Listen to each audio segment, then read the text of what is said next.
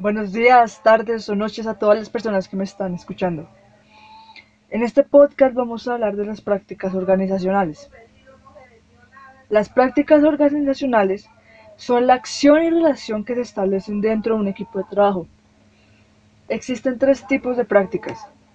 Las problemáticas, desconocidas y positivas. Estas afectan o fortalecen a los grupos. Hablaré de ellas con una experiencia que me ha pasado y que probablemente a otras personas también. Saber cómo detectarlas y resolverlas o seguir con ellas es algo importante. Para evitar discusiones, polémica y malos entendidos no diré el nombre de esta organización. Me referiré a ella como fundación. Esta fundación está dividida por cinco grupos. Cada grupo tiene un líder o lideresa que hace la labor de enseñar y fortalecer su equipo para que todos como fundación podamos llegar a un objetivo específico que se plantea cada mes. Para contar esta historia me enfocaré en un equipo. Este equipo tiene como integrantes a grandes personas, responsables, dedicadas, comprometidas y apasionadas en lo que hacen. Cada uno tiene talentos increíbles, pero aquí radica el problema. Ellos decidieron tomar la decisión que en su perspectiva iba a ser la mejor, que era no tener un líder. Al no tener un líder, habían integrantes que tomaban decisiones que al otro no les parecía, cambiaban constantemente las ideas del otro y esto generaba un ambiente de constante conflicto. Tenían discusiones que no solucionaban entre ellos, y la presión que en ese momento tenía el líder, entre comillas, que se había asignado al principio era tan grande que no se sentía capaz de su rol. Esta es la práctica problemática. Al sentir tanta presión y al notar los problemas que tenía en su sección, decidió pedir ayuda y comentar su caso con el presidente y demás líderes. Ellos lo escucharon y comprendieron, ya que no era fácil asumir el rol.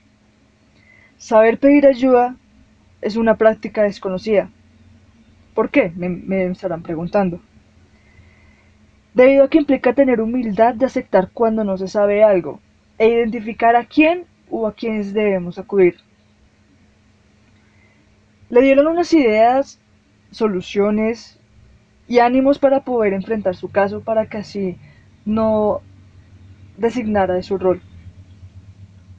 Y así fue. Al día siguiente se reunió con su equipo dio a conocer los problemas que tenían. Empezaron a, conversar, a decir todo lo que no les parecía y cómo lo podían arreglar. Él escuchó atentamente y decidió integrar nuevas oportunidades. Empezó a delegar a cada uno un rol importante en su grupo, para que cada uno tuviera un papel, para que así crecieran eh, recíprocamente. Estas son las prácticas positivas. Hoy en día el grupo ha estado más unido. Ya no tienen peleas, se ayudan unos con otros y fortalecen su convivencia. Y con ellos el proceso de la fundación. La reflexión que dejo no, no es tener miedo al que dirán de las personas, a que les caigas mal. Los mayores obstáculos están siempre en nuestros miedos. Un líder no se decreta, se asume. Saber escuchar y hablar es lo más importante de un líder. El individualismo es el peor error de un grupo y sin un líder no se puede progresar. Esta es una pequeña historia que hace a muchos énfasis en que no somos capaces de ver lo que nos está pasando. Y aunque lo sepamos, no somos los capaces mente autoritarios para tomar las riendas de, ese problema y solucionarlo. Espero que les haya gustado este podcast y que les haya sido de mucho agrado para que identifiquen esos problemas y los puedan solucionar para que así su grupo pueda seguir fortaleciéndose. Muchas gracias.